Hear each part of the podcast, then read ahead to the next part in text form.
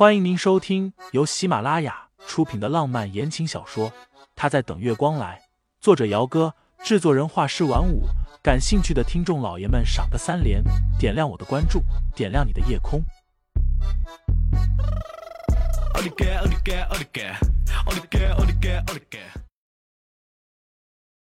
第一百七十章，辞去了总裁一职，手里刚刚插了一块酸酸甜甜的猕猴桃，塑料的小叉子忽然掉落在地，地上铺着柔软的地毯，倒是没有发出什么声音来。电视里，女记者的声音字正腔圆：“盛世集团此次因为决策失误，损失保守估计已过百亿。据了解。”盛世集团总裁盛思景先生已在董事会上正式辞去了总裁一职。辞去了总裁一职，什么意思？新闻是直播的，镜头就这么大喇喇的面对着盛世集团大楼的门口。此次失误造成了盛世集团股票狂跌，公司上下人人自危。盛思景先生出来了，我们采访一下本人。镜头里。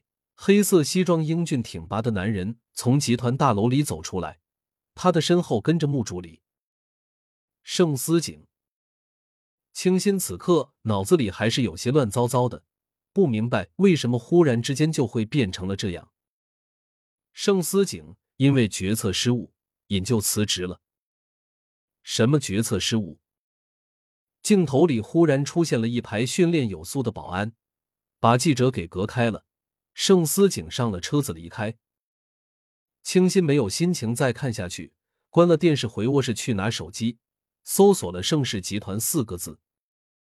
下面一排出来的都是盛思景因决策失误，致使公司亏损百亿，现已引咎辞职。盛世集团某个海外的项目被人爆料存在着高风险，已经全面的停止了。从项目开启到现在。投入了大量的财力、人力和物力，如今打了水漂不说，公司的股票狂跌，信誉也是一落千丈。而盛思景是这个项目的总负责人，他清新咬了咬唇，翻开通讯录，拨了盛思景的号码。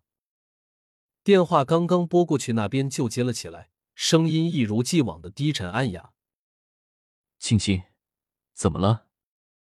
我清新忽然想到，他今天刚刚在董事会上辞去了总裁的位置，心里说不定多难受呢。要是这个时候他提起来，无疑是在他的伤口上撒盐。顿了顿，清新说道：“就是想问问你晚上什么时候回来，要是早的话，我们出去吃饭吧。”好，那我早点回去。你想吃什么？晚上我们出去吃。嗯，清新声音不自觉的柔了几分。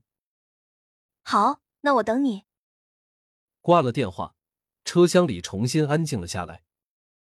开车的是穆助理，他从后视镜里看见老板的脸色，忍不住道：“盛总，这事儿恐怕会瞒不住太太啊。”盛思景闭眼假寐，他已经知道了这么大的事情。新闻哪里都在报道，而且，若不是知道了，刚刚他就不会打电话过来给他了。五点钟，盛思景到家时，清新已经换好了衣服，毛衣加大衣，还围了围巾。今天是圣诞节，外面人多，餐厅大多也是满客了。清新其实也没有什么特别想吃的东西，不过是想趁着圣诞节这样的节日出去透透气罢了。这几天在家里，他着实是闷得有些厉害。想吃什么？我先打电话去订位子。清新想了想，想到在电视上看见的广告，有些蜥蜴的道：“我能吃辣的吗？”盛思景想也不想的回答：“不能。